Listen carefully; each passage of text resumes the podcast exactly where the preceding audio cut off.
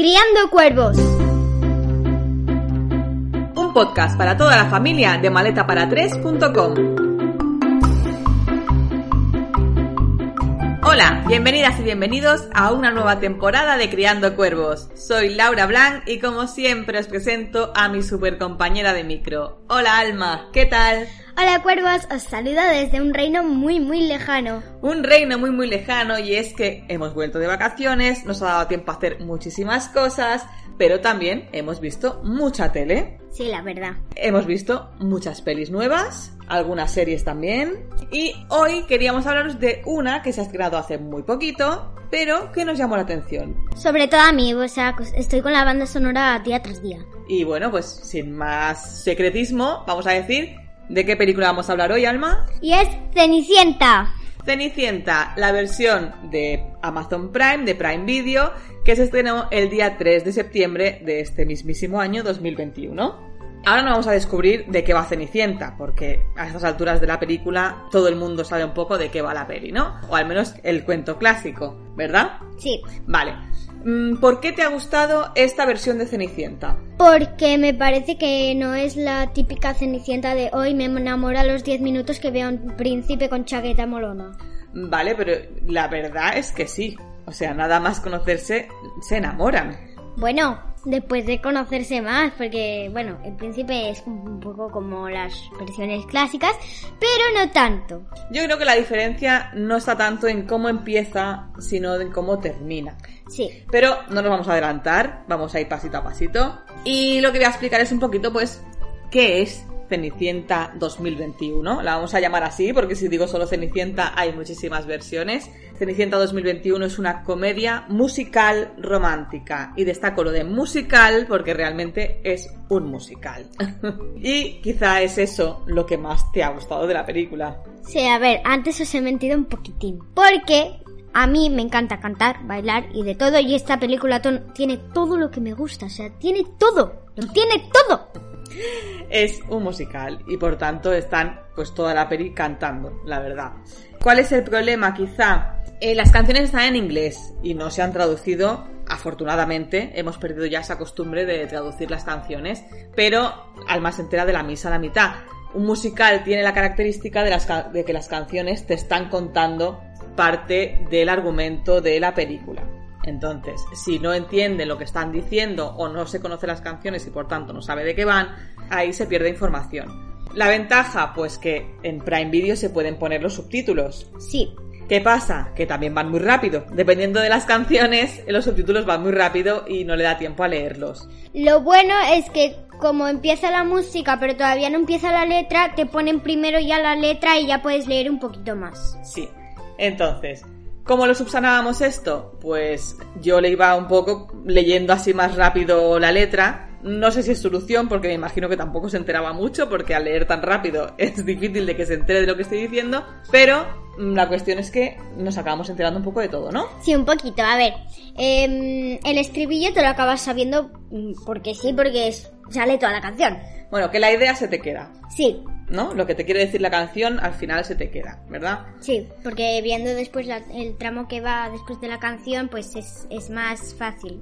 Pero antes de destripar un poquito la película y contaros pues, lo que más nos ha gustado, lo que menos y tal, vamos un poquito a la parte más técnica. Vamos a explicar que Cenicienta 2021 es una producción, bueno, una producción no, es una película que ha estrenado Prime Video y que se empezó a rodar en febrero de 2020. Eh, eh, eh, y Alma, ¿qué pasó? En marzo se tuvo que parar el rodaje por culpa del COVID.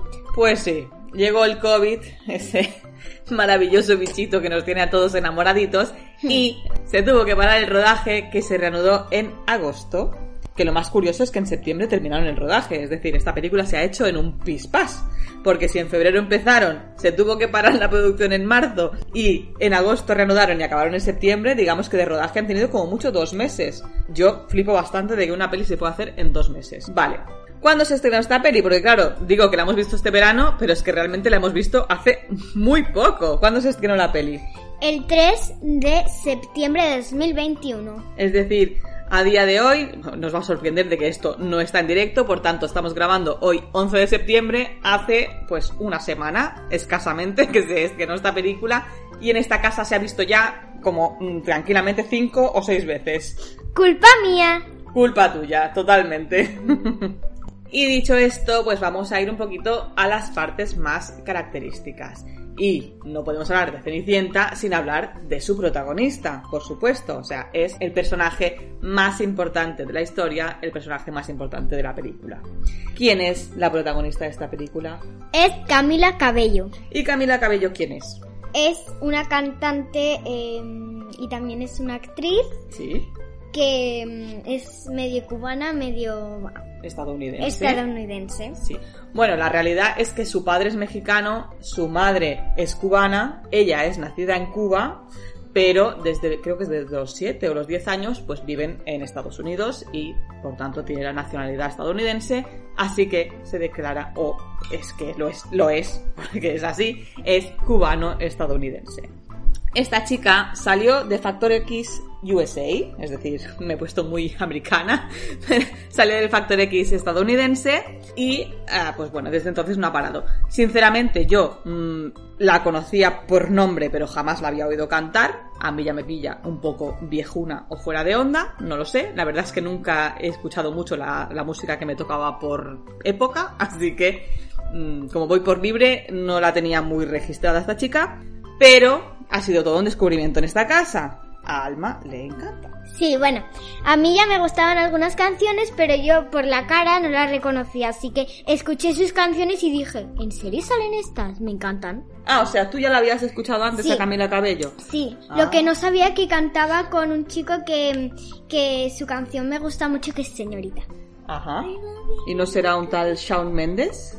Porque es su pareja, además. No, ¿no? Ah, no sé. Ah, bueno, no lo sé. Esto ya aquí ya nos hemos puesto un poco en plan. Iba a decir aquí hay tomate. Eso sí que es muy viejo. Eh, en plan, sálvame, perdones, que también estoy súper desconectada de estas cosas, así que mm, he dicho lo primero que se me ha venido a la cabeza. Bueno, la cuestión es que es una chica pues que ya tiene una trayectoria y que pues está bastante de moda, no nos vamos a engañar. Pues eso, han aprovechado para hacer, darle este papel en esta película y creo, sinceramente, que más allá de las críticas, que ya he dicho que luego hablaremos de ellas, lo hace muy bien. Sí, sí, o sea, mm, me encanta. O sea, este silencio mm, no vale. Bueno, yo creo que le da un toque muy fresco al personaje. Es una chica con mucho desparpajo, muy natural y bueno, pues que- queda muy bien. A mí, a mí me ha gustado mucho el- el- la representación que hace de Ella, ¿no? Porque su personaje se llama Ella. Sí, su personaje se llama Ella. Y em, a mí la verdad ni me gustaba así como en plan, me encanta, la digo todos los días ni nada. Ya me había olvidado que- de que existía esta chica. Así que fue escucharlas sus canciones, o sea, es em, mirar la película y ya, o sea, ya es, es una de mis pelis favoritas.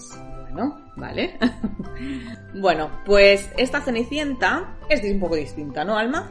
Sí, esta Cenicienta es una versión moderna de la Cenicienta clásica. Pues sí, está basada en la Cenicienta de Perrol, la que conocemos todos, pero rompe con ese concepto de la chica salvada, de la pobreza y de la maldad de su familia y tal, ¿no? Es, no es la chica salvada, No, no. ¿Y por qué no? ¿Qué hace ella? Porque ella em, tiene un sueño y lo persigue hasta que, hasta, hasta que lo consigue. Ella lo que hace es que tiene un trabajo y quiere vivir de su trabajo, ¿no? Sí. Pero también entraremos un poquito más en profundidad en eso cuando ya nos metamos de lleno en qué nos ha parecido la peli. Sí. Vamos un poquito a resumir los personajes que vienen a ser los mismos de siempre. Pues ellos son Ella, que es Cenicienta, Cenicienta, sí. Ro- el príncipe Robert, em, la madrastra, las hermanastras, bueno, lo típico, la princesa Gwen. La princesa Gwen. Esto es nuevo. Esto es muy nuevo, sí. Esto es muy nuevo. Vamos, seguimos. El rey Rowan, la reina Beatriz y el hada madrina. Es la hada madrina, ¿vale? Hay unos cambios aquí, ¿vale? Y es que una de, de estos cambios, una de estas novedades que introduce la Cenicienta es, aparte de que Camila Cabello se aleja muchísimo de lo que sería la Cenicienta clásica, ¿no? Esa Cenicienta blanquita, rubia, ¿no? Ahora es morena y más morena. A ver, Camila Cabello es una chica cubana que es morena, de, con el cabello negro, y con sus curvas de mujer, eh, a ver, una chica bajita con sus curvas, ¿vale?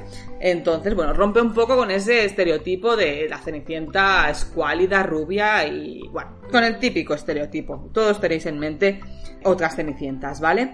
El rey Rowan es Pierce Brosnan, eh, un actor con una trayectoria pues inacabable. Es, eh, bueno, quizá es el personaje más conocido de toda la película. Tenemos el Hada Madrina. El Hada Madrina es uno de los grandes cambios de esta película. Ahora no me voy tampoco a extender, pero sí que diré que es Billy Porter. Billy Porter es un hombre, no es una mujer, no es una hada madrina, ¿vale? Es un hombre negro homosexual, es decir, ahí hemos metido un buen cambio, ¿vale? Que me parece estupendísimo, vaya por delante. Y después, pues bueno, pues tenemos los típicos personajes y la princesa Gwen, que es una introducción que hace esta película, que yo no recuerdo que en otras películas el príncipe tuviera hermana. No, yo creo que no. A mí no me suena nada. También es verdad que el príncipe se llama Robert, hasta donde yo recuerdo creo que el príncipe de la Cenicienta se llama Philip. Ah, yo qué sé, yo, yo estuve tiempo viéndola, pero ni caso de los nombres. Yo creo recordar que el príncipe de la Cenicienta es Philip o Felipe, aquí en, entre españoles o entre latinos. Pero bueno, son algunos cambios que ha introducido la película. A ver, evidentemente esta película ha llegado para romper con el clásico, es decir, se ha tomado muchas licencias y muchos cambios. Me parece muy bien. Como he dicho ya al principio, esta película recibió bastantes malas críticas. También es verdad que es muy pronto, ¿eh? Ya digo que a día de hoy hace apenas una semana que está estrenada. Pero sí es verdad que, bueno, yo creo que ya estaban los cuchillos afilados y ha recibido muy malas críticas. Se le critica eh, que la tachan de ser una película vacía, complaciente y de dejar a un lado la maldad y las partes más oscuras del clásico, que es lo que realmente le dan más peso a la historia, ¿no?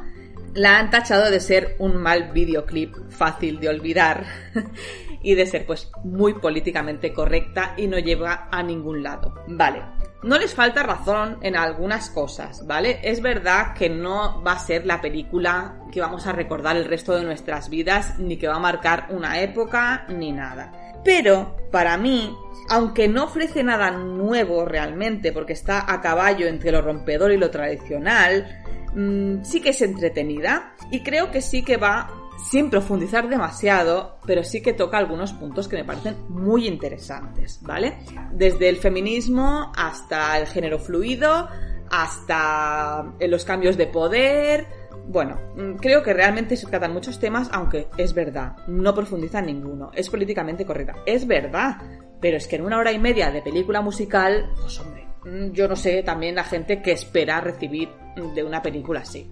Para mí es una película sin grandes pretensiones, nos ofrece unos personajes que aunque poco construidos, pues tienen más fondo. El villano clásico, que sería la madrastra, tiene aquí una razón, un trauma, que la lleva a ser como es y a hacer las cosas que hace. Una justificación, ¿vale?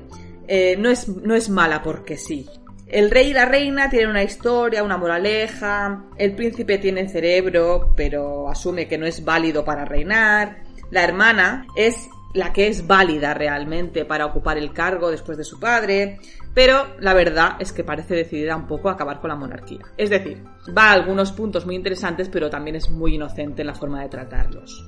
Entonces, dejando de lado un poco todo esto, ¿no? Pues que es em, es como un, acercamiento a un cambio, realmente no profundiza. Pero a mí, sinceramente, sí me ha gustado. Alma, ¿tú qué crees? Pues que yo creo que mm, lo mismo que mi madre, solo que enfocado a los niños. Pues venga, explícalo para los niños. Pues a mí me parece que el príncipe también tiene mucho cerebro y pues es más eh, como listo y, y no, mm, no es que quiera estar en el trono porque no se acaba de decidir sino que eh, deja el trono por, la, por Ela. Bueno, aquí entra un poco en juego la versión feminista de la historia y explicaré el por qué. Eh, en esta película, Ela, Cenicienta, tiene un propósito. Y ese propósito no es casarse con un príncipe que la saque de esa vida, mm, de esa vida de pena y, y sufrimiento que lleva. No. Tiene un propósito y una meta personal. Ella quiere montar su propio negocio ella es costurera y quiere vivir de sus vestidos, ¿vale? Ese propósito y ese motivo que tiene lo, lleva hasta el final, no lo abandona porque el príncipe le pide matrimonio. es él en este caso, quiero que hacer spoiler, pero es él quien renuncia a su cargo, a ser el heredero para seguirla a ella en su aventura, ¿vale? Lo que se critica siempre desde el feminismo es que las mujeres son las que acaban siguiendo a los hombres porque suelen tener cargos más importantes o carreras más eh, fructíferas, entonces somos nosotras un poco las que abandonamos los sueños o nuestros trabajos para seguir a los hombres. Entonces, aquí lo que se ha querido hacer es todo lo contrario. Él, que es el que tiene una posición de poder, una posición mm, importante, es el que abandona todo para seguirla a ella en su trabajo. ¿Eso lo habías entendido tú de la película o no? Sí, yo sí.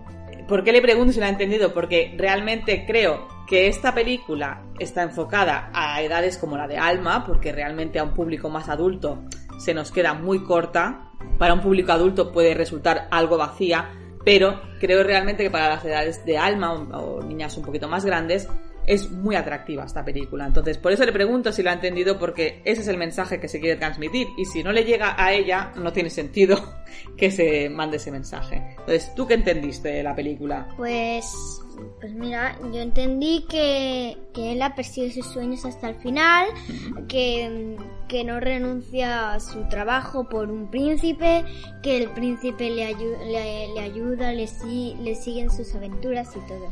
Vale, ¿a ti qué te parece la historia entre el príncipe y Cenicienta? Porque al principio has dicho que no era la típica historia de Cenicienta en la que se enamoran a los dos minutos. Pero piénsalo un poco. La primera vez que se conocen.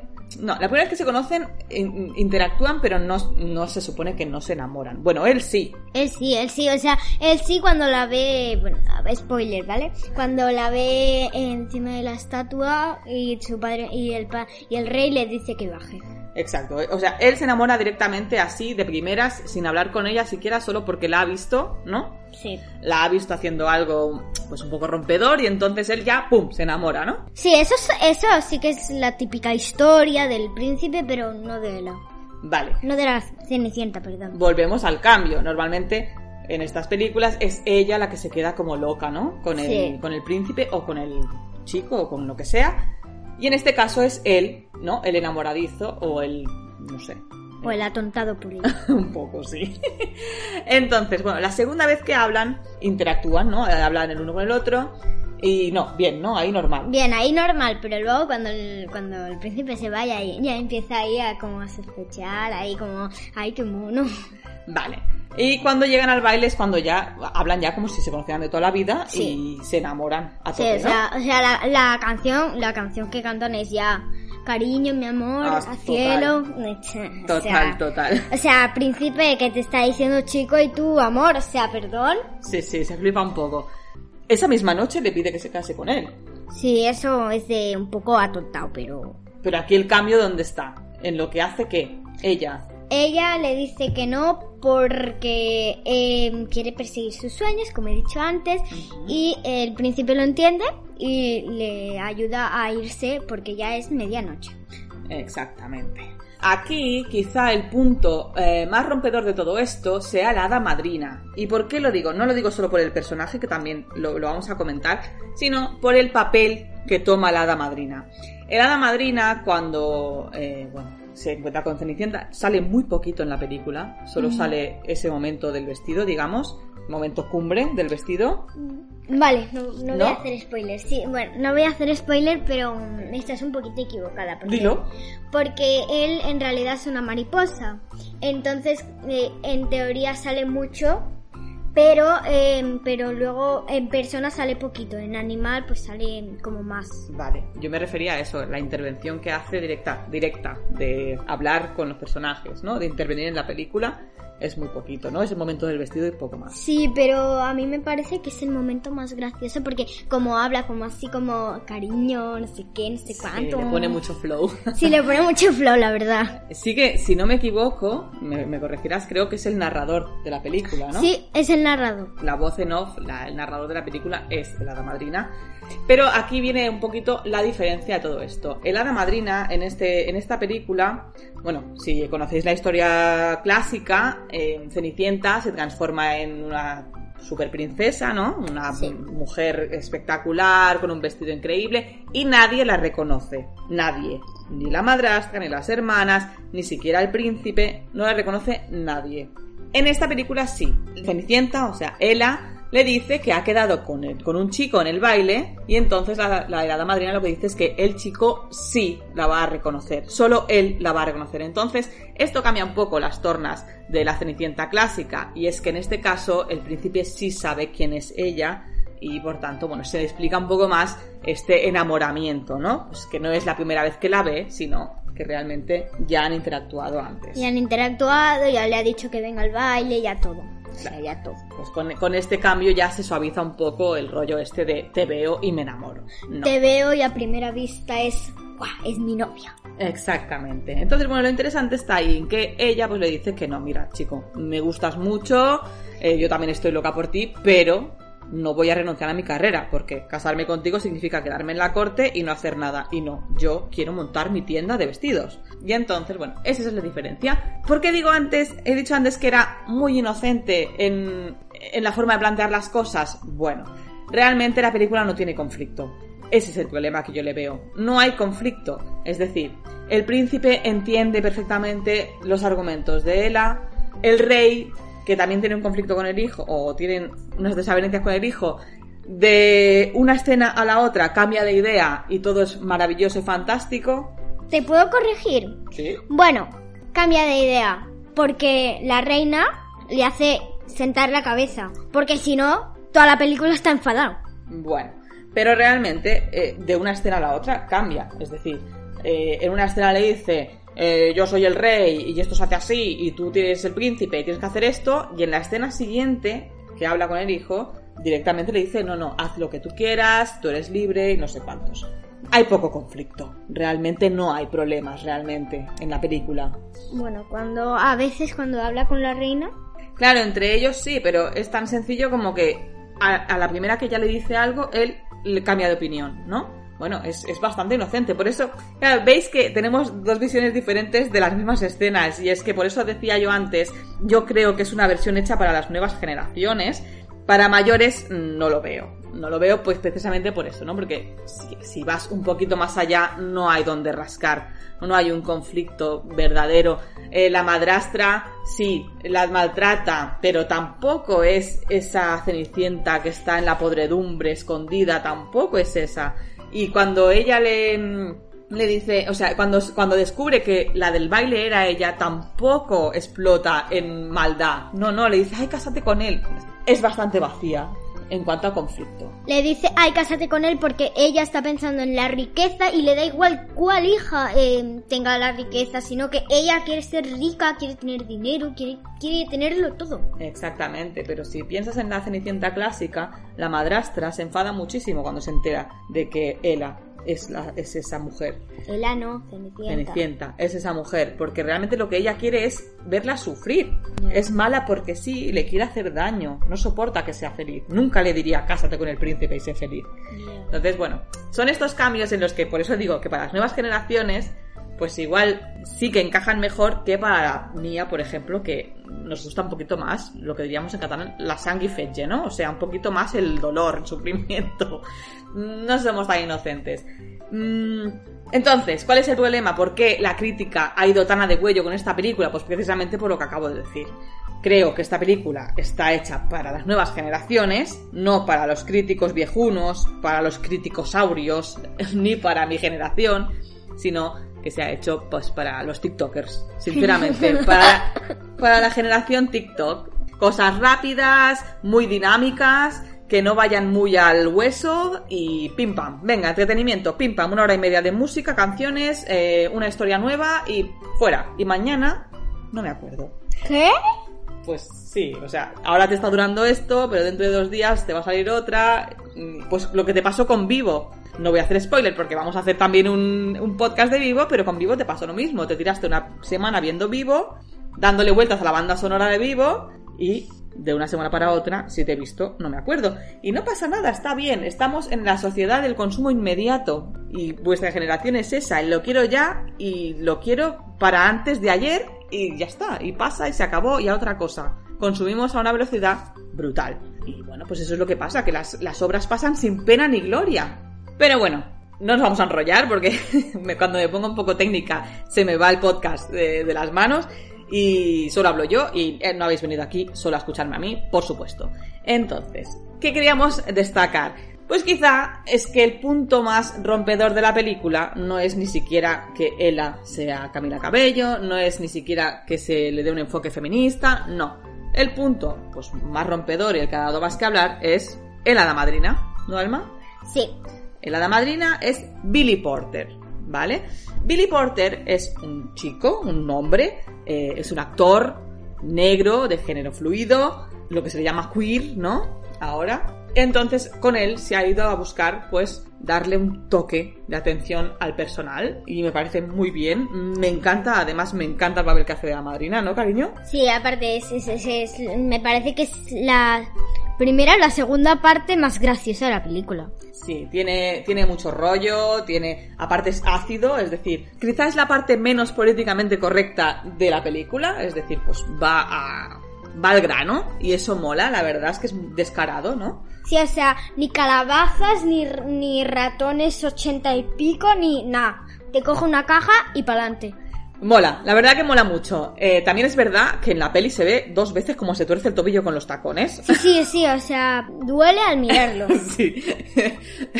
o yo soy muy observadora o de verdad que se nota mucho que se le torcen los tobillos. Entonces, sufrí un poco por la integridad de este chico, pero bien.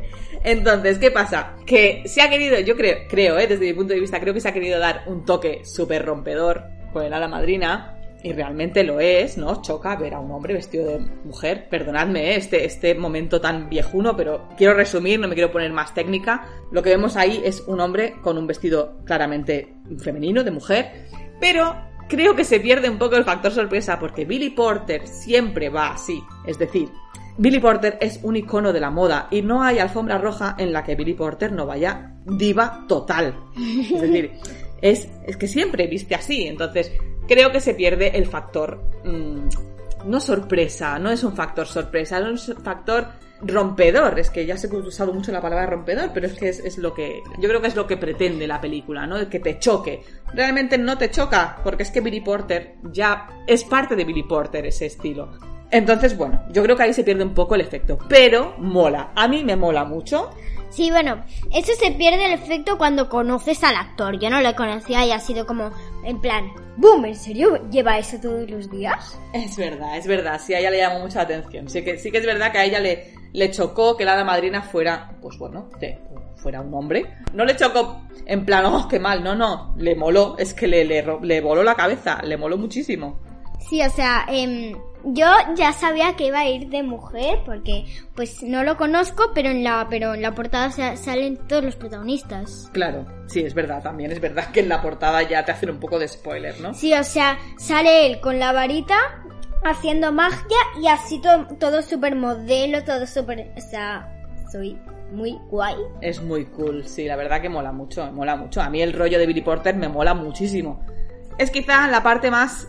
eh, la, la parte que sí quedará en la memoria. Es decir, la película creo que pasará sin pena ni gloria, pero este punto de la película creo que sí que va a quedar en la memoria de todos. A ver, no me voy a acordar mucho de la cara, pero sí de la vestimenta, o sea, tan cool que lleva.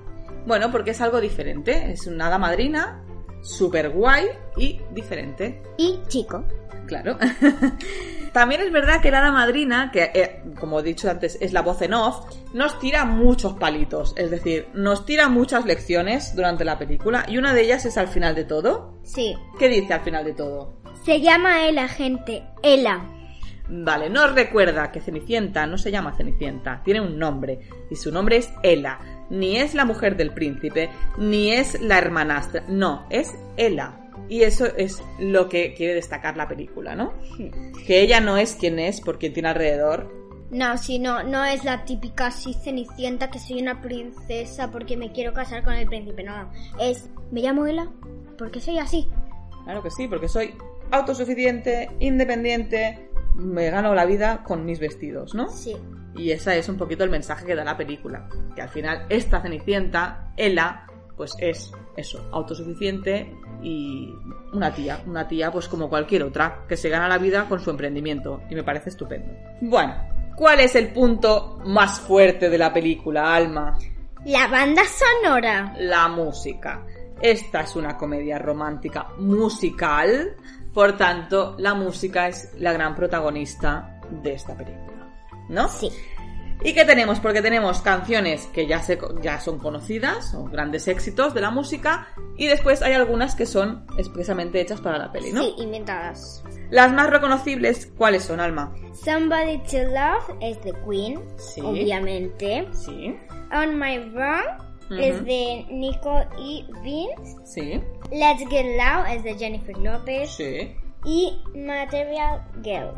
Material Girl, que es de Madonna. Sí. Después también está Perfect de Ed Sheeran. Y después, pues bueno, hay What a Man de Salt and Pepper. Rim Nation de Janet Jackson. Bueno, hay muchas canciones que son muy conocidas. Y después hay algunas que se han hecho para la peli, como por ejemplo Million to One. Million to One, que es de Camila Cabello, y otras que se han hecho para la banda sonora. Lo importante de aquí es que yo he leído en las críticas que la banda sonora no encaja en la película. Yo discrepo, no estoy de acuerdo. Yo creo que sí encaja. De hecho, Somebody to Love se canta en un momento clave, ¿no? Sí, clave que pues después de que el rey le eche la chapa así que está todo enfadado, o sea, así como trabajó mucho así em, y luego cuando ve a ella, to love. Vale, expliquemos un momento. ¿Quién la canta Somebody to Love en la película? El príncipe Robert. La canta el príncipe Robert. Recordemos que el príncipe, o sea, el baile, el famoso baile de Cenicienta se hace pues porque el rey está obligando o está buscando una esposa para el príncipe Robert. Sí, Entonces, claro, Robert no quiere ese baile, él no quiere casarse por obligación y es por eso que canta ese Somebody to Love. Por tanto, tiene un sentido la canción en la película, Sí. ¿no? Después tenemos otra que es Material Girl. Material Girl tiene mucho sentido en la película. ¿Quién la canta Material Girl en la película? la madrastra. La madrastra y las hermanastras. Recordemos, la madrastra es una mujer que se casa con el padre de Ella por su dinero. Que sí. Mm, bueno, y por otros motivos. Entonces, ¿tiene sentido Material Girl en la película? Hombre, pues sí. Lo que está diciendo la canción es, vivimos en un mundo materialista y yo soy una chica materialista. And I'm living in a material world. mola, mola muchísimo. Entonces, claro, te quedas así como diciendo, jolín, vaya mensaje tiene la canción. Ya, pero es que encaja en el momento en el que se canta y el personaje que lo canta. Evidentemente, si lo cantara Ella, pues me chocaría muchísimo. o sea, sí, perdón. Claro. Claro, eh, pero en este caso la canta la madrastra, las hermanastras, que evidentemente juegan ese rol en la película, así que tiene sentido. ¿Qué más? ¿Qué más tenemos por aquí? Let's Get Loud. Bueno, Let's Get Loud se canta al final, ¿no? Se canta pues ya en plan cierre de la película. Sí. Fiestón, ¿no? Fiestón, sí, sí, sí. Dilo bien alto. Pero también, ¿quién empieza la canción? La reina Beatriz. Vale. Let's Get Loud es algo así como vamos a hacerlo bien fuerte, ¿no? O sea, vamos a decirlo en alto, vamos a, a- a gritarlo. Resumiendo. Pues lo dice la reina. La reina se, se pasa toda la película quejándose de que no tiene ni voz ni voto, que le gustaría, pues, ser más decisiva en el reino, ¿no? Sí, y que le gustaría decir, estás equivocado delante de todo el reino. Entonces lo dice al final y, let's get loud, let's get loud. Pues eso, eh, la banda sonora es un personaje más, un protagonista más de la película. Sí, nos hemos olvidado de mi favorita, ¿Cuál? On My Wrong, o sea, On My Wrong. Ah, Am I Wrong? Am I Wrong de Nico y Vince, ¿no? sí, Vale, Am I Wrong. Claro, Am I Wrong se está preguntando si está equivocada o equivocado, ¿no? sí, porque em, ella está se pregunta si está equivocada al no casarse con Robert, eh, ir a por sus sueños. Sí. Se- si se pregunta si se equivoca, la princesa Gwen ya yo no yo no puedo leer los subtítulos porque van muy rápido y el príncipe Robert se equivoca por si está pensando que podrían ser algo real. Vale. Am I wrong? Pues eso, se preguntan si están equivocados, si, lo, si podría ser real lo que desean, ¿no? Y no la canta solo ella, también la canta Robert, la canta la princesa, la cantan varios personajes, ¿no? Sí, la canta Robert, la princesa Gwen, Ella, la madrastra, las hermanastras, bueno. Todos se preguntan si están haciendo bien o están equivocados, eso también me parece que está muy acertado. Y la princesa Gwen, que ya con esto vamos a cerrar porque hay que avisar cuando, cuando yo haga el feed eh, anunciando el podcast, tengo que avisar de que hay spoilers. Sí, sí, o sea, sí. ¿Vale? Porque es verdad que todos conocemos Cenicienta, pero como he dicho antes, hay cambios y hay cosas nuevas. O sea, muchísimos. La princesa Gwen, que durante toda la película pasa un poco desapercibida, Sí, porque está siempre detrás de los cuadros escuchando. pero es muy importante. Sí. ¿Por qué? Porque al final el rey Rowan, al saber que su hijo no, que- no quiere la corona, se lo da a Gwen. O sea, la princesa Gwen. Bueno, ahora reina. Bueno, no es, no es muy bien así, yo creo. Gwen durante toda la peli pasa desapercibida, pero sí que va intentando cambiar cosas, ¿no? Sí, Se preocupa cosas. por las zonas más pobres del reino. Sí, ¿verdad? sí. Y, y está preguntándose cómo arreglar todo sin quemar el carbón, así. Exactamente, está intentando implementar medidas para dejar de contaminar. Está Sí. preocupada realmente por cómo funciona el reino. Entonces, al final, cuando el rey se da cuenta, o la reina le hace darse cuenta, de que el, el príncipe Robert no está interesado en todas estas cosas y que lo que él quiere es ser libre y feliz con su pareja, ahí es donde se dan cuenta de, uy, a ver, es que él es el heredero, pero aquí la que está realmente capacitada para reinar es ella. Es ella, sí, sí, o sea, el príncipe no- ni, ni se interesa por tener la corona. Claro, es que no es que te haya corregido, es que me parece injusto decir que le dan la corona a ella porque él no la quiere. No, realmente No. se la dan a ella porque ella es la válida. Sí, la válida, el príncipe es que no. Es que no, no es que no quiera la corona, es que no sirve para llevar la No, corona. no tiene, no tiene madera para reinar. No, no le interesa, no quiere saber nada y no se le da bien, pues ya está. Pues mira, para ti. Y eso pues también, oye, pues le da otro puntito a la peli que también mola mucho. Sí, la verdad, o sea, mola porque no acaba siendo el típico príncipe ahí que es el rey con la corona y su, su traje así blanco, sino que es ella, ella la que manda. Y el punto feminista no estaría solo en, en que las chicas o las mujeres de esta película eh, acaban tomando el poder de sus propias vidas, sino el punto feminista también sería la capacidad del rey de recular y darse cuenta de que no está actuando bien y que puede cambiar cosas y eso no lo hace un rey débil y la capacidad de Robert de aceptar que el protagonista no es él No. y que puede seguir a su pareja a donde haga falta y eso no lo hace ni menos válido, ni menos importante, ni menos hombre, ni menos macho. Así que el mensaje a mí me parece que está muy conseguido. Mm, Se abren muchos frentes, no se profundiza, pero sinceramente creo que esta peli te da una oportunidad muy buena para tirar del hilo con los peques y no tan peques. Es decir, abre muchos debates y me parece muy interesante. Alma, ¿Qué? yo me he enrollado muchísimo. Lo sé. Mm, El editor jefe me va a reñir muchísimo porque llevamos casi 40 minutos grabando. Entonces, para cerrar el podcast, ¿por qué recomiendas Cenicienta 2021? Porque es mm, más moderno, porque, porque no es la típica historia, porque creo que puede darte como un ejemplo para que veas el feminismo, más o menos. Bueno, es una forma, sí, es un mensaje feminista sin decirte que es feminista, Sí, que es como se dan los mensajes, sin que parezca que te los están dando. sí.